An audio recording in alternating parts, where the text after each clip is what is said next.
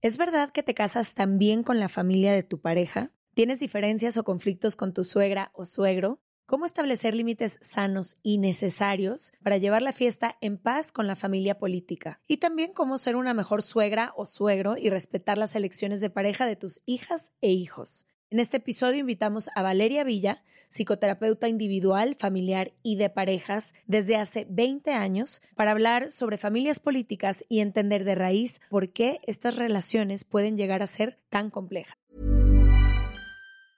Hey, it's Danny Pellegrino from Everything Iconic.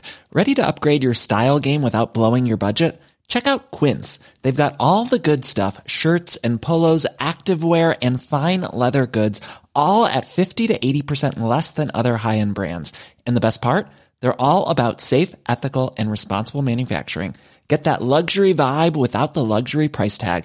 Hit up quince.com slash upgrade for free shipping and 365-day returns on your next order. That's quince.com slash upgrade. There's never been a faster or easier way to start your weight loss journey than with PlushCare PlushCare accepts most insurance plans and gives you online access to board-certified physicians who can prescribe FDA-approved weight loss medications like Wigovi and Zepbound for those who qualify. Take charge of your health and speak with a board-certified physician about a weight loss plan that's right for you. Get started today at plushcare.com slash weight loss. That's plushcare.com slash weight loss. plushcare.com slash weight loss. From the beginning. Se regalan dudas nace de la infinita necesidad de cuestionarnos todo. todo lo que está a nuestro alrededor. De dónde venimos y hacia dónde vamos. ¿Cómo tomar decisiones más informadas? Tenemos tantas dudas que te las queremos regalar. Soy Leti Sagún. Y yo, Ashley Franje, y en este espacio invitamos a quienes saben y no saben tanto de todo eso que tendríamos que estar hablando. En colaboración con ACAST. Les damos la bienvenida a un martes de Se Regalan Dudas, necesario, indispensable. No entiendo adentro de mi cabeza cómo en cuatro años de este podcast no hemos hablado. No habíamos encontrado con quién, pero no sé por qué. Por ahí hicimos un jueves de Leti y Ash porque nos llegó una historia preguntándonos algo. De las pero suegras y este suegros. tema de la familia política, la suegra y, la su- y el suegro, no creo que exista algo que le cause más conflicto a las parejas. Todas las parejas que yo conozco han atravesado por algún tema que tenga que ver con, eh, con familia política, ¿no? Y lo que siempre hemos escuchado de que te casas con la familia. Y entonces hoy para nosotras era muy importante hablar con un especialista porque todas nuestras amigas y amigos que se empiezan a casar se empiezan a enfrentar a esto todos los días, ¿no? Y hay como mucha desesperación porque por una parte entendemos que es la familia, que para muchos y para muchas es lo más importante en nuestras vidas, pero por otro lado estás construyendo tu nueva familia y esta entra en conflicto con la anterior. No, me. Entonces, No, qué- ahorita lo qué que dices. complicado. Y eh, en cuanto se han casado nuestras amigas en los últimos años, yo me he traumado del comportamiento de ciertas familias políticas, de, de parejas con las que están mis amigas, que a veces no lo puedo creer. Digo, historias de terror. Podríamos hacer anécdotas y entre que te De- ríes, lloras, te asustas. no, y te angustia que dices, ¿cómo? O sea, no dudo que la señora quiera lo mejor para su hijo. Seguro también hay suegros de terror, pero creo que las historias y las preguntas que nos llegaron iban más hacia la suegra. Como que esto no se acaba. No es de que, ay, mi pareja y yo estamos teniendo un problema de celos, vamos a trabajarlo y luego pues, de que toda la vida, aunque no estén los papás o aunque, no- o sea, toda la vida tienes una familia política si estás con una pareja. Entonces, no sé, yo he tenido la ventaja de que mis suegras siempre son muy buenas gentes, pero tampoco he tenido un hijo, ¿sabes? Como, como que creo que ahí también se empieza a complicar.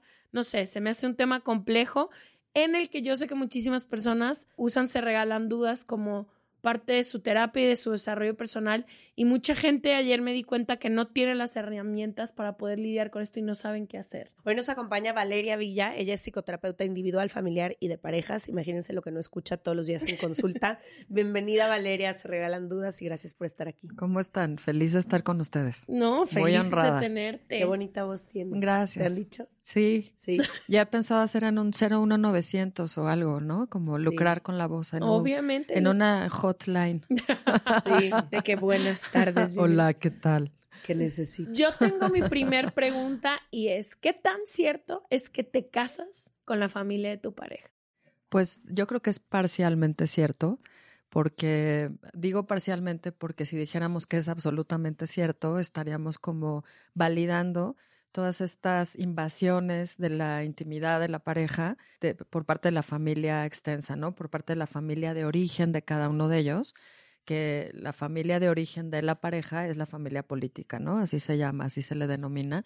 Entonces, sí es verdad porque tienes que convivir, porque tienes a lo mejor que asistir a rituales como navidades, bodas, eh, cumpleaños, Día de las Madres, Día del Padre, etcétera, ¿no? Como las celebraciones. ¿Qué tanto te casas con la familia de tu pareja? Depende mucho de cómo tengas tú en lo personal resuelta esa relación. O sea, resuelta esa relación con tus padres, con tus hermanos, o sea, con ese lugar de donde tú vienes porque si eso no está resuelto primero a nivel personal, va a ser muy difícil que se resuelva una vez que estás en una, en una nueva familia. Es la familia que tú formaste, ¿no? Cuando te casas o cuando decides vivir con alguien. Incluso, si, pero si tú tienes resuelto el tema de tu familia, pero llegas a la familia de alguien más que no está resuelta, que no está bien acomodada, Claro, ahí está ya un conflicto. Porque, a ver, yo, yo que hago eh, terapia individual de familia y de pareja, muchos de los problemas de pareja tienen que ver con lo individual. Claro. Se tienen que resolver en, en, lo individual. No, no le puedes echar la culpa al otro, pero si tú sí lo tienes resuelto y tu pareja no, pues claramente va a haber un conflicto de lealtad. Esto eh, también, ¿no? ¿Qué, ¿Qué tanto te casas con la familia? Tiene que ver con la, algo que se llama cohesión de la pareja. O sea, qué tan pegaditos, cohesionados, integrados están. Porque lo más importante en una relación de pareja es la solidaridad. O sea, la solidaridad igual a la ayuda mutua, el ponerte en el lugar del otro, en el que el otro sea lo primero para ti, o sea, tu prioridad, ¿no? Que eso es una cosa que a veces no está tan clara. Y mm. creo que es un problema de la familia latinoamericana. Eh, digo, no, no, ahora sí que no tengo ahorita una gráfica, un estudio comparativo, pero sí creo que es algo muy idiosincrático de México. ¿no? Como esta onda de la familia es lo primero, la lealtad con la familia, si tu hermano está mal, lo tienes que ayudar, mi mamá es una santa. Que repetimos una y otra vez. Sí, o sea, están ahí en la cultura, son como unas creencias muy, de veras, muy, como muy viejas, como muy anquilosadas, muy poco funcionales para el crecimiento de una nueva familia y de los individuos, ¿no? Porque tienen que ver con dependencia, tienen que ver con eso que Freud llamaba la resolución del Edipo, que esto es bien importante. Hablemos de eso, hablemos del complejo de Edipo y, Electra, porque lo creo que, también hay... Fíjense, Electra pues nomás es como para darnos el lugar también a nosotras en la relación, digamos, amorosa que puedes llegar a tener con tu padre que es tu, el primer amor de tu vida, sí te fue bien, ¿no? Porque pues hay papás que no se prestan para ser el amor de la vida para nada. De nadie. De nadie. O el, el hijo, que su mamá es el amor de su vida, pero en realidad el complejo es de Edipo, ya sea para el niño o para la niña, ¿no? Y Electra, pues se usa como para, insisto, incluir lo femenino. Esto tiene que ver con la configuración de la personalidad. No importa si son un papá y una mamá, o sea, si es una pareja heterosexual o si es una pareja de dos hombres o de dos mujeres, o incluso una pareja, eh, una familia uniparental en donde haya una madre soltera o un padre soltero que es raro, pero sí los hay. Quiere decir que hay tres, o sea, que en la configuración de la personalidad siempre estamos de tres. O sea, venimos de una pareja o venimos de una mamá sola, pero que a lo mejor la ayuda la abuela o que a lo mejor la, digamos, el tercero es la escuela o la guardería o una nana, ¿no? O sea, como que hay un montón de configuraciones, pero generalmente el desarrollo ocurre de tres. La madre y el bebé tienen una relación muy particular, tienen una relación súper intensa de amor, ¿no? O sea, de enamoramiento, cuidado, sobrevivencia. Si hay lactancia, pues es un vínculo así biológico impresionante, ¿no? Y ese vínculo en algún momento se tiene que romper. O sea, ese niño o esa niña tiene que llegar a este punto en donde se da cuenta que no es lo más importante para la mamá. Una mamá sana tiene que mandarle ese mensaje al hijo. No eres lo único ni eres lo más importante para mí.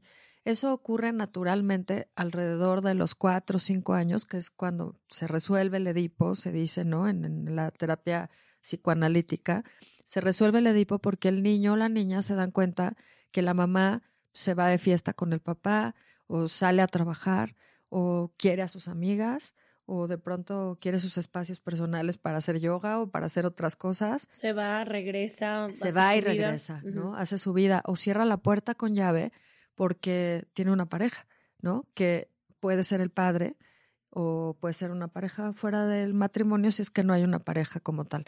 Entonces, ese niño, esa niña entiende en ese momento que no es lo único. Mm. Si no entiende que es lo único y esa mamá es una mamá sobreprotectora, es una mamá que probablemente no tiene una relación amorosa importante. O sea, no hay una relación amorosa con su esposo. Está Entonces vuelca toda su energía en el hijo. Exacto. O sea, vuelca absolutamente todo su. Eso también le pasa a las hijas, no solo a los hijos. También le pasa a las hijas. También la hija con la madre. Se oyen historias en terapia, en la privacidad del consultorio, pues sí se dan historias en donde, por ejemplo, la madre duerme con el hijo hasta edades muy avanzadas o, mm, por ejemplo, la lactancia, ¿no? Que se prolonga hasta a veces los cinco o seis años, relación que nunca se rompió.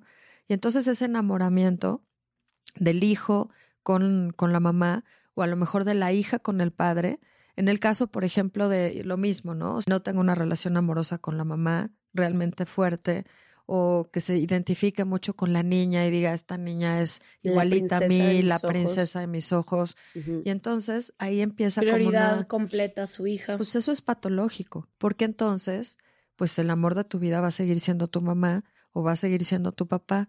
Y si más adelante, cuando te conviertes en un adulto, escoges una pareja, quizá si lo vas a querer o la vas a querer, pero adentro de ti vas a pensar, pero mi amor, amor, amor verdadero es mi padre.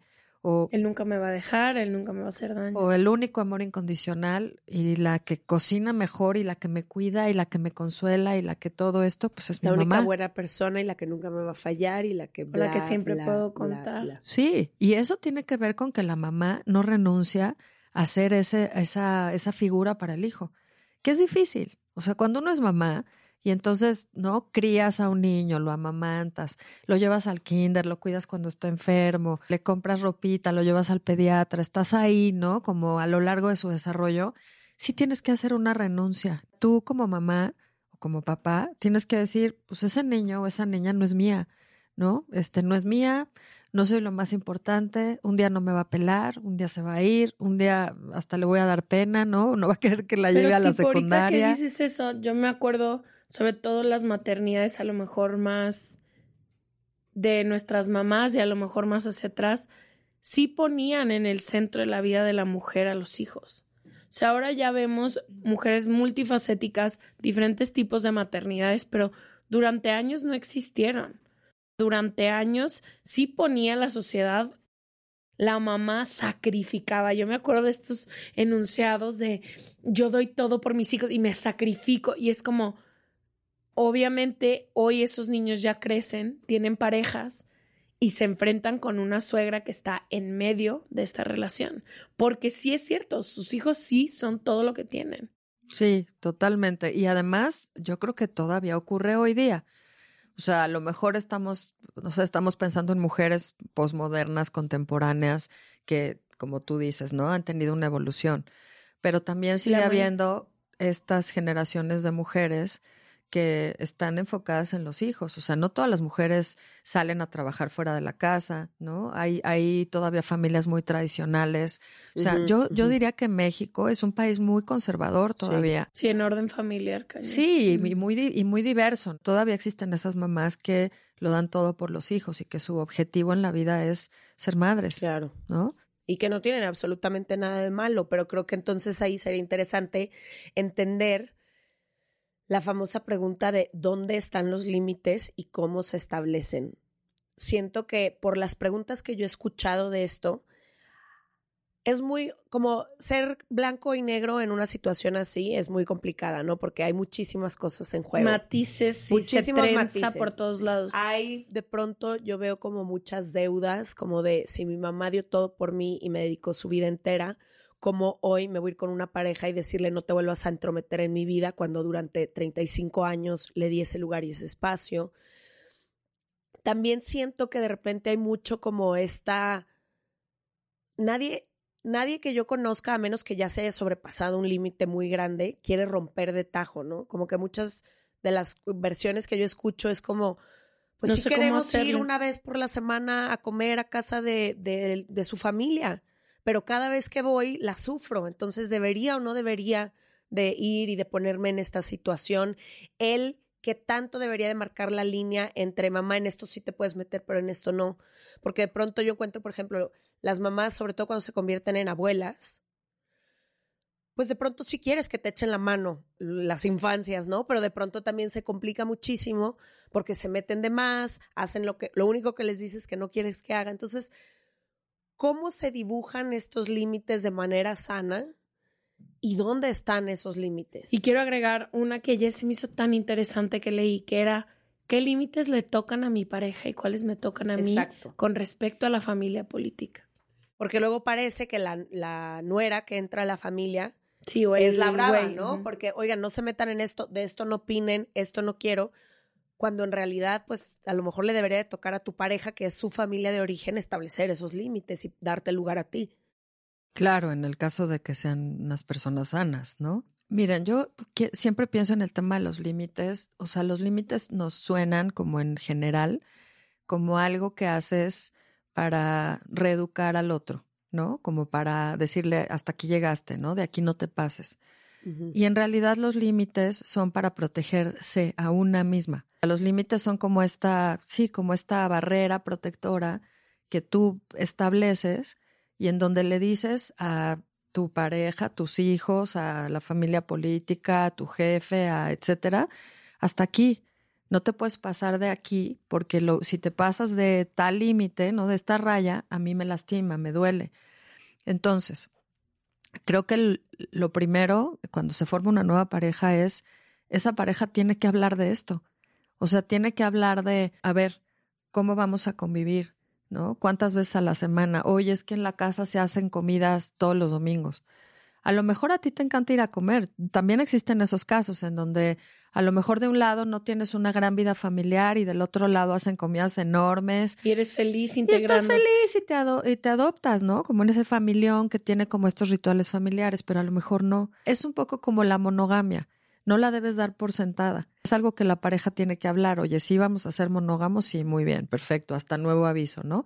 Este, oye, vamos a ir todos los domingos, un domingo y un domingo, una Navidad y una Navidad. O sea, son de estas cosas que a veces las parejas no quieren hablar porque, Porque son, incómodas, incómodos, son. Sí, difíciles. es incómodo yo decirte, me da huevo ir con tu familia. Sí, pero no lo hablas hasta que te explota en la cara y entonces ya, Ya cuando quieres estás ser- entrada en calor, sale Claro. el veneno. Y la verdad, Tu yo, familia. fíjate lo que decías, Ashley, de cuál es el límite que pone cada quien, ¿no? Yo creo que la, la familia del otro es algo sobre lo que no debes opinar. A Así ver, de- La familia del otro es algo sobre lo que no debes No opinar. debes opinar. Es decir, cosas que pues no tengan que ver directamente contigo, ¿no? O sea, es decir, oye, Dame tu hermano, ejemplo. tu hermano es un, es un holgazán, ¿no? Ya no le deberías dar dinero, no es posible, ¿no? ¿Cómo lo trata tu mamá? Oye, tu mamá trata horrible a tu papá. Oye, tu papá es un nefasto. Oye, tal, tu tía, ¿saben? O sea, como esta visión muy juzgadora que tú, como estás afuera del sistema, pues sí te das cuenta como de toda, ¿no? Como todo esto que pasa en esa familia y que para tu pareja es invisible. Hay cosas de las que tú no puedes opinar porque es algo muy álgido. Como dicen, ¿no? Un- Uno puede hablar mal de su familia, pero que nadie te ayude. Porque entonces, pues ahí sí ya, ¿no? Te brinca, ¿no? La sangre, la lealtad con tu familia, etcétera. Pero cuando se trata de temas en común, como ya te involucran. ya te involucran, Convivencia. convivencia, el tiempo libre, los rituales, incluso el dinero. Por ejemplo, este ejemplo que ahorita puse yo de, oye, tú le das dinero a tu hermano cada mes porque pobre, porque no la hizo en la vida, porque pobrecito, porque siempre hay un pobrecito en la familia, ¿no? O sea, siempre hay alguien que desde la debilidad recibe un montón de mm, ayudas. Beneficios. Pero, ¿qué tal que ayuda al hermano, alguien de la pareja, y empieza como a dejar de hacer cosas por la pareja? O empieza a decirle, la familia nuclear en la que se ha formado, no tengo dinero, ¿no? Fíjate que no tenemos dinero para eso. O sea, eso puede generar un conflicto de lealtad. ¿Quién es más importante, tu hermano o nosotros? Entonces, esta, este nosotros creo que es algo que tiene que hablarse y tiene que pactarse y tiene que estar muy bien cohesionado. ¿Qué pasa en esa disyuntiva tal cual? que creo que salí, cuando ya empujas esta conversación al extremo y te has peleado múltiples veces por esta razón, siempre llega esta pregunta. ¿Quién es más importante, tu mamá o yo? ¿Tu familia de origen o la que estás formando? Yo creo que la que estás formando. No, yo estoy de acuerdo contigo, pero como que quiero que entremos a esa conversación de que creo que es también muy doloroso para la persona. Yo estuve una vez en esa situación, ¿no? Y yo vengo de una familia en la que el conflicto literalmente es casi inexistente.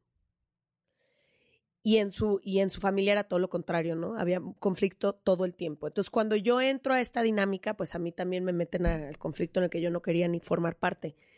Y yo muchas veces trataba de evitar estas conversaciones o, o ponerme en ese lugar, porque también a mí se me hacía muy complicado para él que siempre estuviera puesto entre la espada y la pared. O sea, como que no encontraba yo la manera, que también se me hace muy difícil para la persona que está en medio, como tratando de mediar y que sí quiere a lo mejor darle lugar a su nueva pareja, pero que tampoco quiere decirle a la, decirle a la familia, chingan a su madre, ahí nos vimos, ¿no? También ha de estar muy complicado para esa persona que está en medio de esta situación. Sí, pero fíjate, ¿no? Creo que esa, esa persona, ¿no? Esa expareja tuya, que tenía como ex, expareja. Expareja. Que tenía esta lealtad enorme, porque a lo mejor hay hijos que funcionan como papás Literal. o mamás, ¿no? Me estás relatando la historia. O sea, porque no hay un papá o porque le fue mejor económicamente que a los demás o porque, no sé, ¿no? Era como más fuerte desde mm. chiquita o chiquito y entonces empiezan a hacer funciones parentales. Sí está entre la espada y la pared, pero a mí me parece que la decisión de tener una pareja pasa por transferir la lealtad. O sea, sí pasa por decir, híjole, aunque me duela y aunque esto sea dificilísimo, mi lealtad tiene que estar con mi pareja porque nadie tiene tanta energía. O sea, nadie tiene tanta energía Para tener dos emocional, en su vida. exacto, o, o, dos familias, ¿no? Suponte que hubieras tenido hijos con ese cuate, ¿no? De pronto yo oigo mucho trauma en el sentido de, por ejemplo, mi papá, ¿no? Relata a alguien, mi papá siempre prefirió a su familia. Mi papá se iba porque su mamá se enfermaba y salía destapado a las 3 de la mañana. Mi papá, no sé, nunca le alcanzaba el dinero porque tenía que mantener a su familia y mantenernos a nosotros. Mi papá prefería siempre, ¿no? Como esta idea de mi papá prefería a la familia de origen. Eso quiere decir que ese papá nunca se convirtió realmente ni en un marido ni en un, ni en un padre. Siguió siendo hijo. O sea, siempre su identidad dominante fue de hijo y de hijo parental porque el hijo parental, este que funciona como mamá o como papá, pues es una identidad terriblemente intensa, pesada, llena de culpa, una culpa Esa horrorosa. Es la palabra que describe esta Sí, relación. todo esto que estamos hablando tiene que ver con la culpa. ¿Cómo voy a abandonarlos? ¿Cómo los voy a dejar? ¿Cómo no los voy a ayudar? ¿Cómo no le voy a seguir dando dinero al mes? Entonces, nomás para ver si entendí bien, es no es posible ser hijo parental y esposo y marido. No, al mismo tiempo. son, son, claro, son categorías excluyentes. Sí, porque ahorita estoy pensando, cuando dices eso, ¿cuántas familias no tratan de ser el hijo parental y el que se encarga de todo y a la vez tratar de formar una pareja y luego hablas con su pareja, ya sea mujer o hombre, y te dice como siempre me siento en segundo plano, ¿no? Y sí, es cierto, está en segundo plano. Acuérdate, es súper in- interesante en el tema de constelaciones, cuando acomodan a cada quien en su lugar, como dos personas no pueden ocupar el mismo espacio. Entonces, si el espacio de tu pareja está ocupado por tu madre, aunque tú tengas una pareja, simbólicamente ese lugar ya está ocupado por alguien más. Entonces, por eso entran en conflicto la suegra y la nuera. Total, y Pero fíjate que además el hijo, o el hijo o la hija parental tiene un rasgo de narcisismo omnipotente, se llama esto, ¿no? Yo puedo con todo. Yo soy super mujer o super hombre, yo Mm. puedo, yo puedo con todo y échenme todo. Y eso es un desgaste brutal, eso es imposible y además genera como todos estos conflictos de lealtades porque no puedes quedar bien con todo el mundo. Claro. Que esa es otra idea, ¿no? Pensar que puedes hacer feliz a toda la gente, que no le vas a fallar a nadie, es una idea omnipotente, totalmente fantasiosa. No, Me- no puede, no, no es posible. Me gustaría que dieras algunos tips porque sé que muchas personas no han podido tener esta conversación con su pareja que nos escuchan. ¿Cómo podríamos abrir esa conversación desde un lugar donde somos equipo? Ahorita me encantó que dijiste nosotros, porque a veces creo que cuando estamos en pareja pensamos como, es que tú no me das mi lugar, es que no es solo mi lugar, es nuestro lugar, ¿no? Entonces, si yo quiero entablar esta conversación con mi pareja, decir, nos falta claramente hablar de este tema y nos falta claramente ver dónde van a estar las prioridades aquí, cómo establezco, esta, cómo establezco esta conversación, ya sea por el dinero que estás dando a tu familia, que dejas de dar a nuestra familia, los comentarios que hace tu mamá o tu papá enfrente de mí, que son dolorosos, tu mamá llegando a tocar a la puerta, ¿qué pasa? Me, le acaba de pasar a alguien muy cercano que decía, llega mi mamá, y ella me contaba, llega mi mamá y mi esposo está en calzones. Y que el esposo como, ¿qué, ¿Qué hace tu mamá ¿qué hace tu mamá aquí? Estoy en calzones. Entonces, ¿cómo establezco esta conversación del lugar de, yo sé que la mayoría de las personas quiere resolver este tema, ¿no? Mira, yo siempre pienso que hay que hacer terapia individual porque esa es mi deformación profesional. O sea, ahorita pensé en, en esta serie viejísima, es que yo ya soy grande, pero de Sex and the City, ¿no? Que, que había... Oye, también la vimos. El marido, yo sé, o sea, trascendió, pero de Charlotte, que se casa con este escocés, ¿no? Con este marido que tiene un problema de impotencia y tiene esta mamá, que no me acuerdo cómo se llama, que es una señora muy rica, una neoyorquina, que les da el departamento donde viven y que llegaba al departamento con sus llaves. O sea, es un tema de poder también esto que estamos hablando, ¿no? Entonces, pienso en la terapia individual porque esa persona que permite que su madre tenga llaves de su casa o que toque o que entre o que llegue sin avisar, es una persona que no lo tiene resuelto de manera interna. Sí, que no ha puesto esa persona el límite a su madre. ¿no? Exacto, que ese es el Ujú. primero que hay que poner, Claro. que a lo mejor ya te casaste o ya vives en pareja y no lo has puesto. Entonces vas a tener que ir a resolverlo antes que poderlo resolver con la pareja.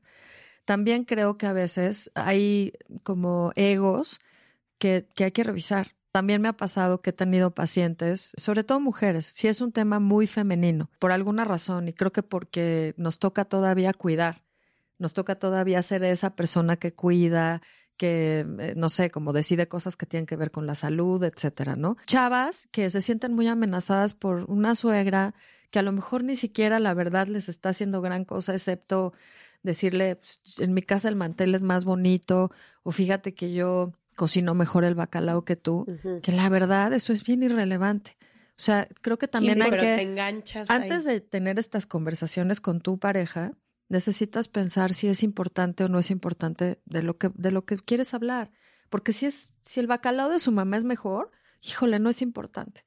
Si, Ahórratela. si te dice, ay, mijita, engordaste, o estás muy flaca, o te veías mejor de pelo largo, también me parece irrelevante. O sea, creo que hay cosas que tienen que ver con el ego personal que no vale la pena estallar un conflicto. Es que escucho todo eso que dices y me dan ganas de voltear y decirle quién te preguntó.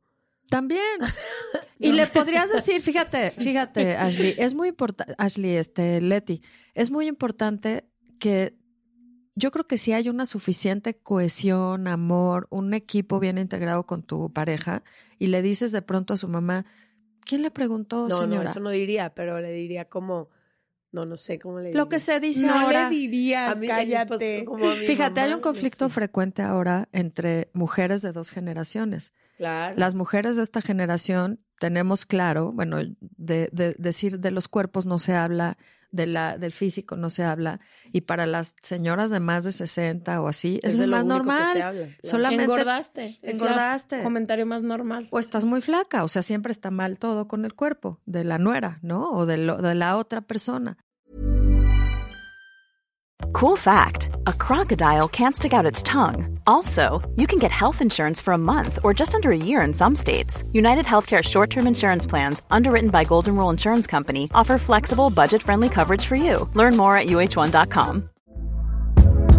Hey there, it's Michelle Norris. I'm host of a podcast called Your Mama's Kitchen. When I travel, I'm usually looking for a way to find a taste of home when I'm not at home. And one of the things I love to do when I am at home is entertain. And Airbnb allows me to do that. When I was in California recently, I rented a house that had a great kitchen. And when we were sitting around the table, we're all thinking, we're in someone else's house. Someone could be in all of our homes as well. If you have a home, but you're not always at home, you have an Airbnb. Your home might be worth more than you think. Find out how much at airbnb.com/slash host.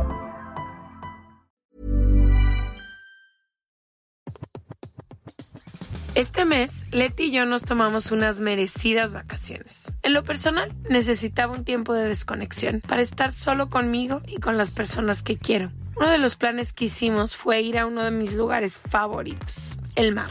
Por eso decidí comprarme un traje de baño lindo, protector solar y algunas otras cosas que quería llevarme a la playa. Después de comprar lo que necesitaba, usé una app que se convirtió en mi más grande aliada, porque me regresó dinero en efectivo y me recompensó por muchos de los gastos que hice. La app se llama Hypora y es muy sencilla, rápida y segura de usar.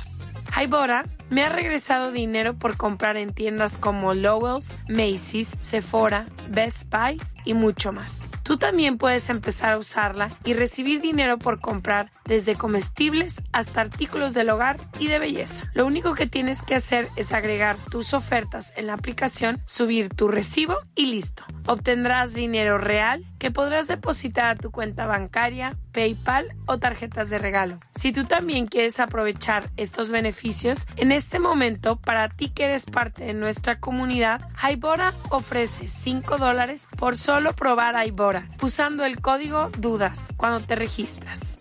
Simplemente ve a la Apple Store o a Google Play Store y descarga la aplicación Hybora completamente gratis para comenzar a ganar dinero en efectivo y use el código DUDAS. Eso es I-B-O-T-T-A en App Store o en Google Play con el código DUDAS. Pero no nada más es el cuerpo. Yo lo que encuentro entre estas dos generaciones, que a veces pasa entre mamá e hija, pero es más fuerte cuando pasa entre suegra y nuera, porque no tienes la confianza de, poner, bueno, yo por lo menos no tengo la confianza de poner los mismos límites que sí puedo poner en mi casa, que tiene que ver con todos los temas, ¿no? Con, por ejemplo, el rol de la mujer. La mayoría de las suegras, si nada más dedicaron su vida a sus hijos, les salta muchísimo que ahora tú, además de tener hijos, tengas muchas otras facetas en tu vida. La forma de educar a esos hijos, ¿no? Yo escucho muchísimo el típico, ay, yo a ustedes los pellizcaba y los no sé qué, y miren los que bien están. Y pues ahora la crianza es muy distinta, ¿no? La mayoría de las mujeres y de, y de los padres están tratando de no golpear, ¿no? Sí, no violencia, el tema de la alimentación, ¿no? Y todas las suegras de que, pero ¿qué tiene? La leche es lo más importante en la pirámide de alimentos y todas estas nuevas madres de que no, a los lácteos. Sí siento que son dos generaciones en las que una generación está desde este lugar donde yo ya lo hice y me salió todo bien, o me salió bien y miren, aquí están. Y esta nueva generación tratando de probar cosas y siendo como juzgada y criticada, ¿no? Todo el tiempo por lo que está tratando de hacer. Claro, pero entonces esa conversación la tienes que tener con tu marido que tú preguntabas por tips. O sea, creo que entonces, una vez que ya estableciste que no es un tema de ego, que son, o sea, son problemas relevantes, que son cosas que les van a afectar de aquí a 10 años, porque a veces hay que hacer esas proyecciones.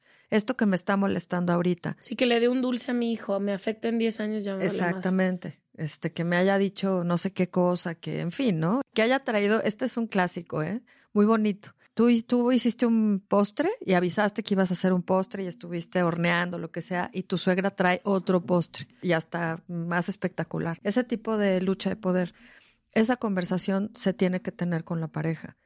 Por ejemplo, sobre el dinero, cómo van a manejar sus finanzas, porque a veces las parejas tienen una partida común y cada quien su lana. Pueden tener a lo mejor la cuenta de los dos y cada quien una cuenta. Y en, lo de, y en el cada quien lo suyo, pues nadie se mete. Si le quieres dar toda esa lana que es solo tuya a tu hermano o a tu mamá o a tu abuelita o tal, dale, me da igual, ¿no? Mientras no toques lo, que es de nosotros, los límites con los hijos también, hasta dónde pueden intervenir los abuelos. A ver, cuéntanos eso, hasta dónde pueden intervenir, porque esa es otra de las preguntas que más nos llegó. Pues mira, yo creo que justo, ¿no? O sea, si una, un abuelo o una abuela dicen, ah, ese niño está muy flaquito, a ese niño hay que obligarlo a que se coma toda la comida y si no, que no se pare de la mesa, o tiene que comer leche, o tiene que comer hígado, como antes, ¿no? Que se comían hígado encebollado porque era buenísimo para el cerebro, etcétera. Me parece que si no están encargados de la crianza, porque a veces los abuelos están encargados parcialmente de la crianza, no pasa nada. O sea, al final también hay que confiar en que la educación que dan los papás todo el tiempo, o el 90% del tiempo, es la que va a prevalecer en ese niño. Porque también, ¿no? Como, a ver, creo que aquí hay un tema importante. Me acordé, ¿no? Como de una, una paciente que tenía una hija y entonces la suegra le decía mucho a la niña que estaba muy flaquita y que estaba muy flaquita y que estaba muy flaquita. Y entonces mi paciente estaba como muy angustiada de que la suegra estuviera hablando del cuerpo de la niña y que la niña empezara como a recibir este mensaje que ella no quiere que reciba sobre su cuerpo. Entonces eso hacía que se estallara un conflicto muy grande. ¿Con quién lo tenía que resolver? Con el papá de la niña. Como decirle, oye, vas a necesitar, esta es una opción, vas a necesitar hablar con tu mamá de que no queremos este tipo de comentarios sobre el cuerpo de nuestra hija, o sobre su color de piel, o sobre su estatura, o sobre lo que sea. Su preferencia sexual. exacto, sobre su preferencia sexual, su forma de vestir, si se quiere pintar el cabello de morado, etcétera, etcétera, etcétera, ¿no? O sea, creo que es algo que sí tienes que hablar con el papá de la niña. O sea, tendrían que como tenerlo muy claro. Incluso en un momento muy complicado, el marido o la mujer tiene que defender a la pareja. Defenderla quiere decir escogerla, elegirla, tomar postura. Decir, no, mamá, no le puedes hablar así a mi mujer. Tomar postura. Tomar postura, la verdad. Porque si no, estás entre la espada y la pared, haciéndote la víctima de, pero ¿cómo le voy a hacer? Pero es que ¿cómo le voy a decir a mi papá que no? ¿O cómo le voy a decir a mi mamá que quién sabe que sí, sí se lo vas a decir? Porque ya no eres un niño de ocho años, o no eres una niñita, ya no eres la niñita de tu papá.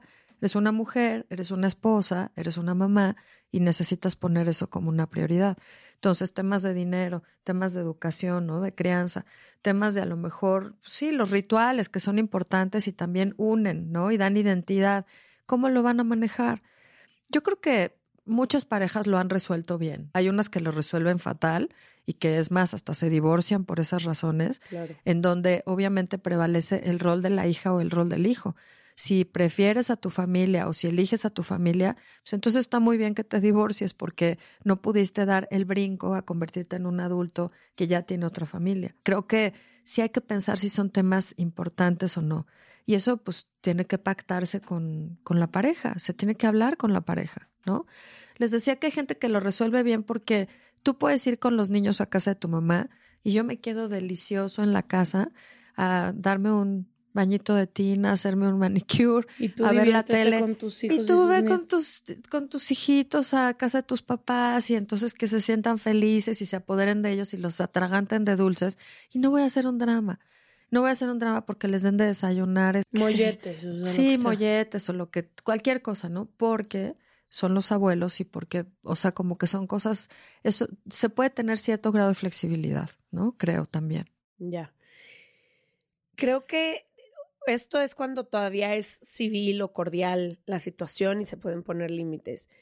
¿Qué pasa cuando es evidente y le pasa a mucha gente que la familia política no te quiere y te lo hacen saber una y otra vez y te faltan el respeto o no sé. Hablan de la exnovia, mucha gente nos decía de que, güey, mi suegra no deja de hablar de la expareja de mi güey y yo es de que, señora, ya han pasado cuatro años de que pero me lo hacen saber una y otra vez. O cosas que sí se sienten como muy personales, ¿no? Yo tenía una amiga que tiene 15 años siendo vegetariana, su suegra sabe perfectamente, su marido es también vegetariano, y todos los días que van a comer a la casa de la suegra hace algo con carne y solo hace un platillo sin carne y se lo da al hijo. No a ella que también es vegetariana. ¿Y ella que come? No, pues no, no sé. O sea, porque si es una, eso es una agresión directa, ¿no? Está muy, muy clara. Sí, pero, o sea, ¿qué, qué hacer cuando ya estamos en ese límite?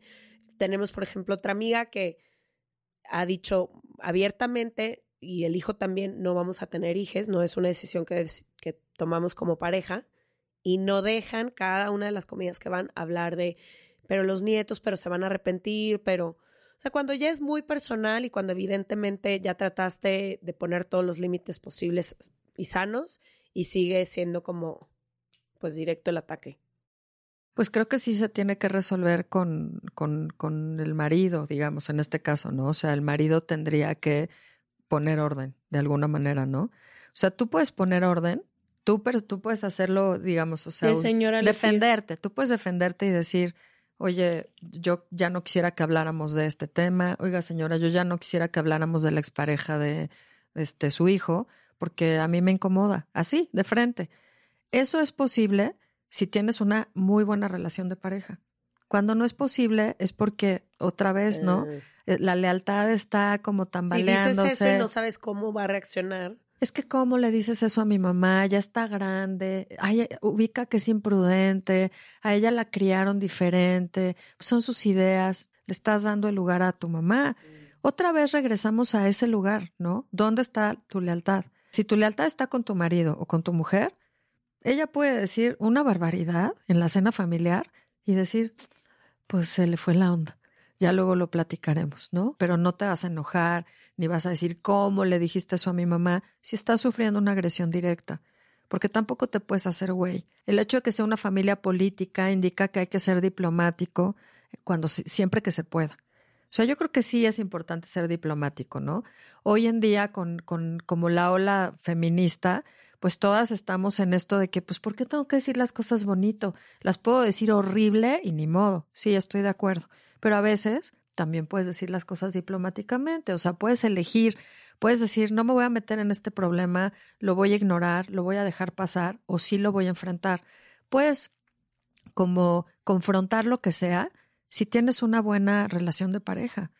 La verdad, puedes confrontar al suegro, a la suegra, al hermano, a la hermana, decir, oye, ya párale con esto. Oye, ¿qué onda? ¿Me traigo mi comida? Puedes hacer un chiste, ¿no?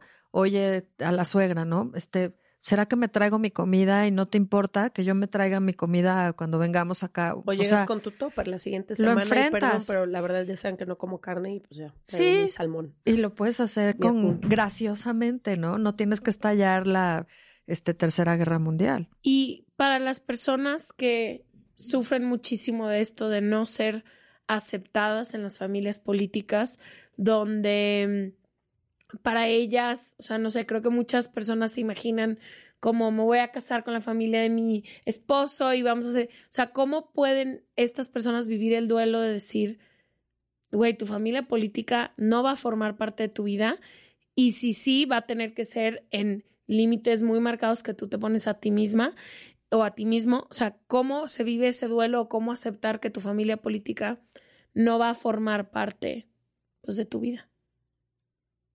Híjole, creo que sí puede ser como difícil. No sé, me imagino la vida cotidiana de, oye, pues ya voy a casa de mis papás, ah, pues que te vaya bien. El 100% del tiempo puede ser muy complicado, la verdad, ¿no? Creo que puede ser muy complicado. De pronto, no sé si haya que como poner distancia, o sea, que la pareja y la familia nuclear tenga que poner distancia un tiempo y a lo mejor no sé, como decir, bueno, mamá y papá, pues si no van a tratar bien a mi mujer o mamá, si no van a tratar bien a mi marido, voy a dejar de venir un rato o vamos a dejar de venir un tiempo. O a lo mejor manejarlo así, como, pues, como, como, me imagino que es como tener dos vidas, ¿no? No tanto para la persona que es rechazada, sino para la pareja. O sea, tener una vida con su familia y tener otra vida con la familia nuclear, la verdad lo veo como muy complicado. O sea, siento que es algo que se tiene que resolver de alguna manera. Tú puedes aceptar que no te quieran y puedes decir, bueno, pues no voy y me libro de eso y no tengo que convivir y no los quiero ni ver. Pero bueno, pues, no sé, un día van a venir a la casa o nunca van a venir a tu O va a ser la casa. graduación del nieto y van a ir todos. O van a venir a la casa y te vas a encerrar en una recámara o cómo. ¿No? O sea, como que suena súper disfuncional para la vida diaria, la verdad. A lo que voy es, es algo que se tiene que resolver. O cortas, o sea, o cortas, porque a veces, pues sí, hay gente que tiene 10 años de no ver a la familia. 10 años de que dicen a lo mejor, pues como nunca aceptaron a mi, a mi chava o porque se metían con mis hijos o lo que sea, Sí, ¿no? tuve Como que poner distancia. tuve que poner distancia, Como ¿no? pasa con muchas personas en su familia de origen también, ¿no? No solo cuando te encuentras a la familia política. Hay situaciones dentro de la familia de origen que si se, se pasan ciertos límites, dices, yo no vuelvo a hablarle a mi mamá o no vuelvo a hablarle a mi papá. O sea, yo no voy a ponerme en esta situación tóxica y dolorosa, aunque sea mi madre o aunque sea mi padre. Que tampoco es lo peor que te puede pasar en la vida, ¿eh? Hasta Porque digas, es- yo digo, esta cosa como sagrada, intocable, de es mi mamá, es mi papá, depende. Depende qué familia, vemos, depende. como dice Raúl, ahí, mi amigo. ahí vemos. Vemos. Vemos. A- Depende qué mamá, depende Vemos. qué hermanos, depende qué papá, depende, ¿no? O sea, no es como esta cosa impuesta socialmente, culturalmente de la familia es lo primero. Depende. Depende, la verdad. quiero preguntarte cómo pueden las personas ser mejores suegros, suegras o familias políticas. Yo creo que muchas veces no solo no nos enseñan, sino con este matriarcado que existe en Latinoamérica y con este rol que se le da muchísimas veces a las mamás, cuando tu hijo llega con una pareja y todo, una prima mía me dijo, ¿cómo voy a ser mejor? Quiero ser mejor suegra. Todos los días quiero ser mejor suegra. Quiero que mis nueras se sientan como que esta es su casa y que pueden venir y que a veces a lo mejor hago comentarios, pero les quiero dar cómo somos mejores familias políticas cada persona. Yo creo Sobre que. todo, perdón, nada Sí. más ahí quiero agregar también que, o sea, no solo cómo puedes ser mejor suegra, sino cómo puedes no juzgar a las parejas de tus hijos, porque yo creo que todo esto que hacen las suegras viene del complejo de Edipo y de estar enamoradas de sus hijos simbólicamente, pero también de creer que ella no, que era lo que yo escuchaba mucho como en estas exparejas, ¿no? De que no, no es que tenga un problema con que tenga una pareja, es la Ella. pareja que escogí. Mm. O sea, que sea, no sé, que sea lo que sea que juzgue la señora, ¿no? Que siento que es lo que le puede pasar a muchas mujeres, como, no, no, yo no tengo ningún problema con que mi hijo tenga una pareja, pero, Pero vea no- la pareja que escogió. Y entonces por eso, con esa justificación, hacen la vida imposible. Fíjate que yo creo que esto tiene que ver con qué significa ser mamá o ser papá. Y yo creo que entre otras cosas significa que tus hijos merecen un respeto absoluto. Insisto, que aunque tú los hayas Ay, tenido en la panza, aunque los hayas tú cuidado, llevado aquí allá, criado, pagado toda su educación, salud, este, aunque, aunque todo eso haya sido así, no te pertenecen y todas sus decisiones las tienes que respetar. Y eso, o sea, empieza mucho antes de que decida tener una, una pareja más formal. O sea, empieza con la elección de pues, la orientación sexual, la que quieran, La orientación vocación. la orienta qué, qué car- qué carrera van a estudiar, a qué se van a dedicar, quiénes son sus amigos y amigas, si se va a tatuar o no se va a tatuar, si se va a cambiar el color del cabello, si va a estudiar o no va a estudiar, o sea, una serie de decisiones que ellos van tomando y que necesitas pensar que tu trabajo está bien hecho si crías hijos autónomos e independientes. Wow. Ay, qué La verdad, o sea, que no dependan de ti, que puedan decirte, pues yo no estoy de acuerdo con esto, no quiero eso, esto que, no sé, ¿no? Todos los, los hombres de una familia son abogados, pues yo no quiero ser abogado y que lo puedas respetar. Y entonces en esa... Y celebrar. y celebrar, bueno, si te da para celebrar, te porque da a veces nomás te celebrar. resignas, ¿no? Y dices, yo no me imaginaba que esto iba a ser así, pero pues date. adelante, ¿no? Pero, o sea, no sé, autónomos, pero entonces no opinas nada al respecto. Nada, Porque también estoy pensando, nada. ¿nada? Nada, a menos que alguien te pregunte. No se opina si no te preguntan. Aunque se te o sea, salgan llega los con tu hija de ojos. 16 años, que todavía no sabe ni quién es. Un güey Eso otro- patán, ah, eh, No, violento. no, es una menor. guardas silencio. No, es una menor de edad y ahí sí, pues toda la bueno, artillería. 21, 21. Cambiemos, cambiemos la edad, 21. Mira, siento que bueno, 21 ya es una edad. O sea, ya es una edad en donde puede decidir cosas. Bueno, si trae a un patán y, y la trata mal y no sé qué, lo único que puedes hacer es pagarle una terapia. O sea, así como sutilmente, porque fíjate, te puedes poner en guerra contra ese cuate.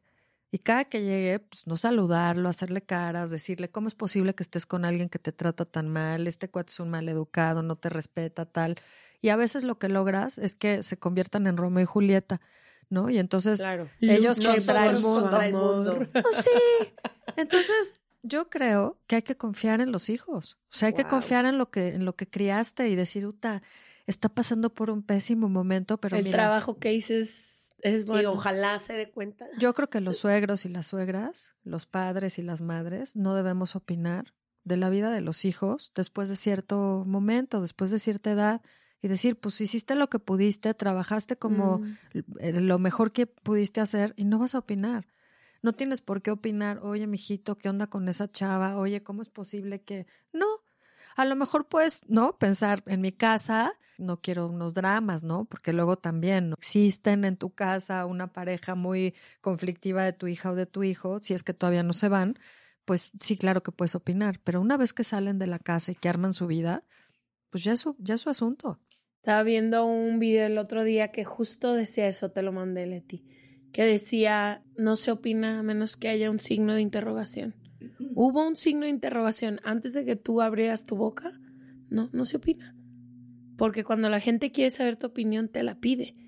Y para mí fue como, ¿cuántas veces escupo mi opinión sin que nadie no la pregunte? Y estoy hablando de un tema de gente que no es mi familia, que es Leti, que es, decía, si no te preguntan tu opinión y no es trabajo o algo en lo que se necesite ser colaborativo para resolver, no des tu opinión, no te la están pidiendo. Totalmente. Y es difícil. Por ejemplo, hasta con la pareja, insisto, ¿no? Pensamos que como es tu pareja, tienes derecho a decirle, oye, yo creo que tú deberías, es que no está bien, que no sé qué, es que siento que... No, a menos que te haya preguntado. De verdad, es tu pareja, pero no te pertenece. Me encantó eso que dijiste, no opines de la familia de tu, fam de no tu pareja, de no la te familia está de... No, no opines. Aunque estés, pensando un millón de cosas, no, no puedes Sí, háblale a tu opinar. amiga y desahógate a ella. A menos que te pregunte. Oye, ¿cómo ves esto? Oye, siento tal, oye, me está pasando esto con mi papá, es que no sé qué hacer con mi hermano. Y hasta en esos casos que está, ¿no? Como que te usa de confidente, necesitas decir, ¿quieres saber lo que pienso? Claro. Y te puede decir, no, la verdad no, nomás me quería desahogar. Oye, Valeria, algo que yo quisiera nomás antes de irnos, y, igual que tú, en Se Regalan Dudas y en especial Ash y Leti, somos promotoras número uno de la terapia porque nos ha cambiado la vida y nos ha, resuel- nos ha ayudado a resolver conflictos en los momentos más difíciles de nuestra vida, etcétera. Pero sabemos que no toda la gente tiene el privilegio de ir a terapia o de poder consultar con un especialista qué hacer. Si tienen este problema complicado con la familia política de la pareja o con su familia que se la está complicando a su pareja, ¿cuáles son como tres, cinco tips o reflexiones o preguntas que les puedes compartir para que hagan en su ejercicio personal individual? Mira, es verdad que es un privilegio ir a terapia, sí pero es. también, esa es una cosa que, que no está como tan divulgada, hay muchos institutos que hacen terapia familiar a costo súper accesible. O sea, como el sistema de salud no puede cubrir esas necesidades, a duras penas hay un psiquiatra por cada 100 mil personas casi, ¿no? En el sistema de salud mexicano. Ha- Hay institutos que son asociaciones civiles, hay, hay un par de institutos que se dedican a familia. El Instituto Latinoamericano de Estudios de la Familia, el ILEF, que está en Coyoacán, es uno de ellos. Está el, IFAC, que es el Instituto de la Familia, que ahí yo estudié la maestría, que ¿dónde están ahora? No sé, creo que están en, digo esto para la gente de la Ciudad de México, Claro. ¿no? Pero en los estados hay también institutos que hacen terapia familiar y te cobran 100 pesos. Hay que investigar, hay que indagar porque sí existe esa posibilidad. Lo digo así no porque no quiera dar tips, pero es que es tan casuístico. O sea, cada caso tiene como muchas particularidades, a pesar de que estamos hablando de un tema que a mucha gente le interesa y cosas que a mucha gente le pasan, porque pues creo que los humanos tampoco somos tan distintos unos de otros. A pesar de eso, creo que dar como consejos en general está complicado. Entonces, pensaría que el primer consejo es que hay que verse a uno mismo y Wow. preguntarse por qué está teniendo como tanto conflicto con algo, con la relación con la suegra, con la relación con los hermanos de la pareja, con las visitas familiares, con la celebración de lo que sea, ¿no? O sea, el ¿por qué conflicto me entre nueras. O ¿Por sea, la, me engancho la primera ahí? pregunta es para uno, siempre. Porque miren, otra cosa que pasa es que a veces odio a mi suegra porque no puedo odiar a mi mamá. Entonces prefiero pensar que mi suegra es lo peor porque me cuesta trabajo ver a mi mamá. O a lo mejor es más fácil odiar a mi cuñado que ver que mi marido se está portando muy mal conmigo y entonces derivo el problema a alguien de su familia. Eso también tampoco hay que descartarlo. Entonces, la primera pregunta es para uno, voltearse a ver, ¿no? Porque si no, pues todo está afuera y yo soy Me la víctima de las eso. circunstancias, ¿no? Esa es la primera cosa. La segunda es que una pareja bien avenida, bonita, que funciona, es una pareja que habla de todo y que se pelea y que luego se reconcilia y que luego se pelea y, Y luego se reconcilia y va Y eso los resolviendo. hace más fuertes. Eso los hace fuertes. Se Evadir el conflicto nunca es bueno. Quedarte callado nunca es bueno. Hay que enfrentar las cosas porque ser adulto es hablar de las cosas difíciles Sí. y no estar de acuerdo. Y decir, oye, pues no estamos de acuerdo en esto, ¿qué vamos a hacer? Pues vamos a hacer un in-between, ni tú ni yo. Vamos a, si tú quieres ir todos los domingos a casa de tu familia y yo no quiero ir nunca, pues el en Una vez medio, al mes una vez al mes, acompaño. ni tú ni yo. Eso en pareja es ni tú ni yo, algo que los dos pactemos, ¿no? Me Y el, y el tema de los límites, que es algo que hemos estado hablando muchísimo, pues tiene que ver con el trabajo personal, porque a veces uno no sabe sus propios límites. O sea, a veces la gente dice, chin, es que ya que me doy cuenta ya tengo el agua en el cuello y no sé cómo lo logré. Sí, han pasado tres a- 13 años y Porque hoy fuiste incapaz de decir que no respecto de muchas cosas. Y también hay que recordar que decir que no es decir yo. O sea, no, porque yo no puedo con esto. Yo no quiero. no Sobre quiero todo en estas familias tan, ¿cómo se decía? Centrífugas. No, centrí. No, que son este como muégano, familias muéganos. muégano. Que Sí. decir casi casi, a mí no me gusta el amarillo, a mí me gusta el naranja, es un es una traición, Una traición. completa. Claro. Sí, sistemas familiares cerrados. Sí. que tienen, hasta se describe en la teoría, un cerco de goma alrededor que rebota todo lo que es de afuera, ¿eh? Ah, wow. Así, cerrado, sistema cerrado, aquí nadie entra, aquí nadie que Y no que tenga el apellido. todo lo que pasa dentro, además de que no es que todos opinamos porque esa es la forma en que nos protegemos y todo. Sí, el clásico de, o sea, no es que mi familia sea perfecta, pero, y eso quiere decir, mi familia es perfecta. O sea, lo que está diciendo esa persona es que su familia es perfecta. Entonces, el Ujú. tema de los límites, pues es otra cosa muy importante. Como hacer un... Tenía yo una maestra que decía que necesitamos todos un filtro discriminador de problemas. Entonces, cuando tengas un problema, necesitas asignarle un número del 1 al 10. Uno, no tan no importante, o menos de 5, pues no, déjalo pasar, no importa. Más de Escoge tus 5, batallas. sí, más de 5 le tienes que entrar. Vas a tener que entrar a resolver, a tomar decisiones, a cambiar Sí, el algo. bacalao del 1 al 10, ¿en qué número está? Pues exacto, en dos, o, sea, ¿no? el bacala- o sea, el bacalao o el pleito navideño gigantesco. El bacalao puede pasar de largo que ¿Quién trae. va a Yo ser- sí. Quiero agregar a este tema antes de irnos. Hay muchas personas, a veces cuando eh, hay este conflicto entre la suegra y la nuera, o suegro y yerno, o cualquier conflicto que haya, creo que hay muchas personas alrededor del conflicto que también forman parte de la familia, que podrían traer un poco de luz y ser un poco de amortiguador y que muchas veces eligen el silencio para no...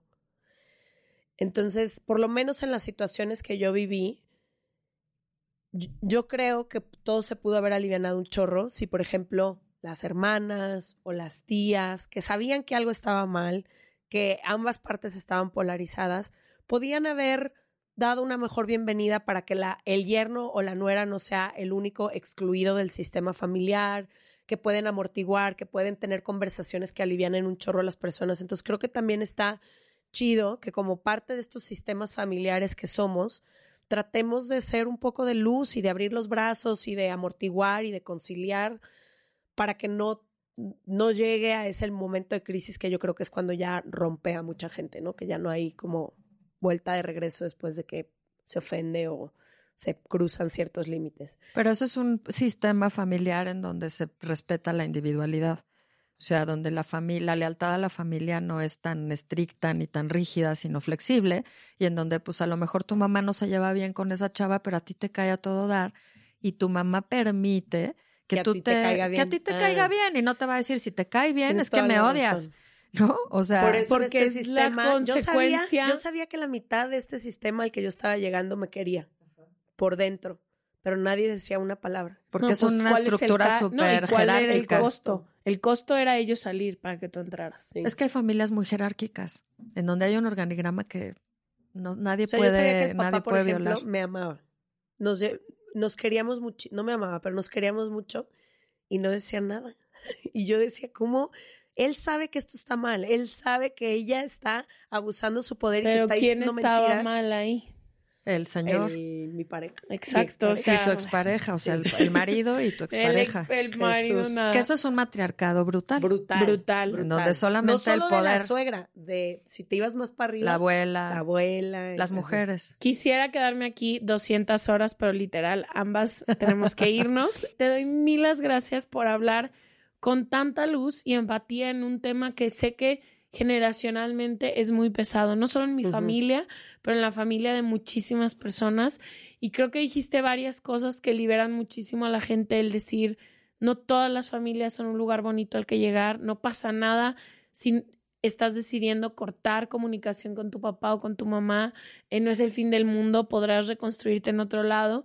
Y también el decir, la primera pregunta va hacia ti y que creo muchas veces en estos problemas nos enganchamos en esta lucha de egos de el bacalao, que le dieron un chocolate a mi hijo un sábado donde cuando estoy cruda me los están cuidando y no puedes ganarlas todas en la vida. Entonces, me encanta, se me hizo hermoso. Eso y lo más cabrón para mí fue, depende cómo estés como pareja. Lit. Lit. ¿Cómo o sea, si es nosotros, entonces no te estás enfrentando sola a una suegra. Y no estás llegando a una casa sola donde te van a linchar, exacto. Entonces te agradezco muchísimo. Dejamos toda la información de Val en nuestras redes sociales y también en nuestro newsletter, se regalan dudas.com diagonal. Suscríbete, donde la pueden encontrar, sus redes sociales y su consultorio. Muchísimas gracias. Gracias, Ashley. Gracias, Leti. Me sentí muy contenta de tener esta conversación. Te vamos a volver a invitar. Órale. Muchas gracias.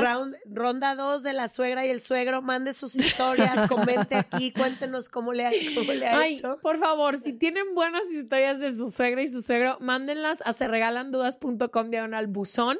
Pueden mandar notas de voz ahí y háganos el día a mí y a Leti para reírnos a gusto. Muchísimas gracias y nos vemos el próximo martes o jueves. Gracias.